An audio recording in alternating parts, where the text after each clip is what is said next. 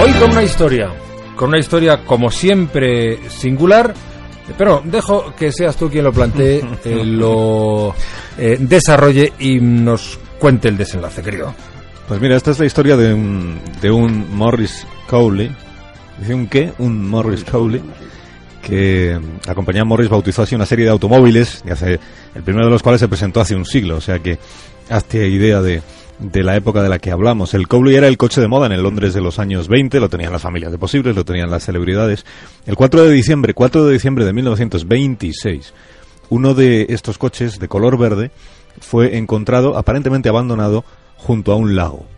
El pueblo más cercano estaba bastante lejos y en los alrededores no fue posible encontrar a nadie, al dueño o a la dueña de ese coche. Y dentro se encontró un permiso de conducir caducado, una chaqueta y una maleta con algo de ropa. Aquel permiso de conducir estaba a nombre de una mujer, que resultó ser una mujer a la que la policía estaba buscando desde hacía algunos días. Se llamaba Mary, se llamaba Mary Miller, tenía 36 años, casada y sin hijos. La secretaria de esta mujer, porque esta mujer tenía secretaria, había denunciado su desaparición al comprobar que no se hallaba ni en su casa de Berkshire ni en la casa que tenía en Yorkshire. Ella había dejado una nota a la secretaria diciéndole que se iba a pasar unos días a la otra casa, pero allí tampoco estaba. La policía puso en marcha una operación de búsqueda que con el paso de los días fue aumentando. Los periódicos abrían sus ediciones con, con, la marcha de las pesquisas. Miles de lectores estaban preguntando cada día cómo podía haberse evaporado aquella mujer de la que no se tenía ninguna noticia. 15.000 personas se sumaron a la búsqueda como voluntarios, además de los 500 agentes de policía que estaban también movilizados. Y el propio gobierno británico tomó cartas en el asunto prometiendo que se sabría la verdad de lo que había sucedido, fuera esta la verdad que fuera. El marido, que se llamaba Archibald, empezó a ser investigado. Claro, era el principal sospechoso, porque además contaban que la relación de pareja, aquel matrimonio, no andaba demasiado bien. Algunos chismosos habían eh, contado a la policía que Archibald se la estaba pegando a su señora con una mujer que se llamaba Nancy, Nancy Neal, y cuando le interrogaron a él, en efecto él se lo confirmó, le dijo que, sí, que tenía una relación con esta mujer, con Nancy, a la que amaba, y que le había comunicado recientemente a su esposa que quería divorciarse cuanto antes. Es una decisión que él ya tenía tomada y que le había comunicado a su mujer justamente unas horas antes de que ella desapareciera. Claro, el caso pintaba bastante mal, ¿no?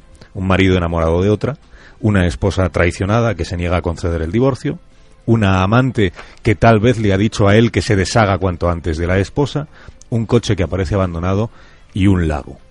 Oye, una historia de, de novela, de novela de suspense. Durante 11 días, las sospechas sobre la muerte de, de, Mary Miller circularon por todo el Reino Unido y por parte del extranjero porque era una mujer ya muy popular en aquel momento. Había escrito ya seis libros, seis novelas con notable éxito y muchos lectores estaban familiarizados con el aspecto que ella tenía. Y uno de esos lectores era un músico que tocaba el banjo en una orquesta pequeña que amenizaba las tardes a los clientes de un hotel también pequeño a más de 200 kilómetros de Londres. El hotel se llamaba el Hydro de Arrogate, un hotel con spa y con baños turcos, y este músico, entre las clientas, creyó reconocer a aquella mujer escritora a la que estaban buscando.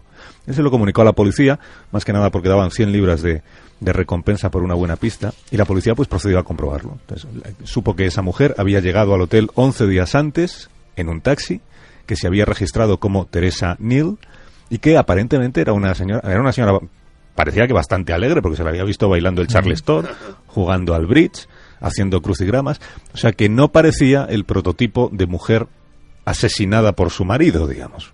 Bueno, aquella mujer admitió, cuando la policía habló con ella, que en efecto ella era Mary Miller, aunque no admitió estar haciéndose pasar por otra, ni ocultándose de nada, aunque se había registrado con otro nombre. Ella simplemente dijo, no recuerdo cómo he llegado hasta aquí, no recuerdo qué he estado haciendo estos últimos días. La policía naturalmente se mosqueó bastante, dejaron en paz al marido, convencidos de que la retorcida era ella, de que ella había urdido un plan para fingir su desaparición, convirtiéndole a él en sospechoso y arrojándole encima a la opinión pública. Oficialmente, en todo caso, se atribuyó lo ocurrido a una amnesia temporal, ligeramente inexplicable, que permitió a esta escritora no dar jamás explicaciones de lo que había sucedido durante aquellos 11 días. Se dijo que tenía una amnesia, que no se sabía cómo había llegado hasta allí y fin de la historia. Desde entonces, son 90 años los que han pasado, ha persistido el debate sobre si el trastorno mental que alegó fue algo cierto o esta señora en cuestión era un mal bicho con mucha imaginación para hacer el mal. Hay una película sobre aquella desaparición, por si queréis revisarla, es una película del año 79. A la escritora la interpreta Vanessa Redgrave, que no es mal aliciente para verla. La película se titula Agatha, como la protagonista de esta historia, porque Mary Miller en realidad tenía un nombre más largo, se llamaba Agatha Mary Clarissa Miller, este era su nombre de soltera, porque cuando se casó con el teniente Archibald, Archibald Christie, ella asumió su apellido y prescindió del Mary y del Clarissa. Y por eso en adelante fue siempre conocida como Agatha Christie, la famosísima escritora de novelas de intriga que durante toda su vida guardó secretos sobre aquellos 11 días en los que ella misma, parece que por voluntad propia, estuvo desaparecida. Buen final. El misterio de Agatha Christie, que en efecto nunca nadie resolvió. Gracias, Carlos. Hasta mañana. Hasta mañana a partir de las 6 aquí en Más de Uno en Onda 0, 12 y 21 de la mañana.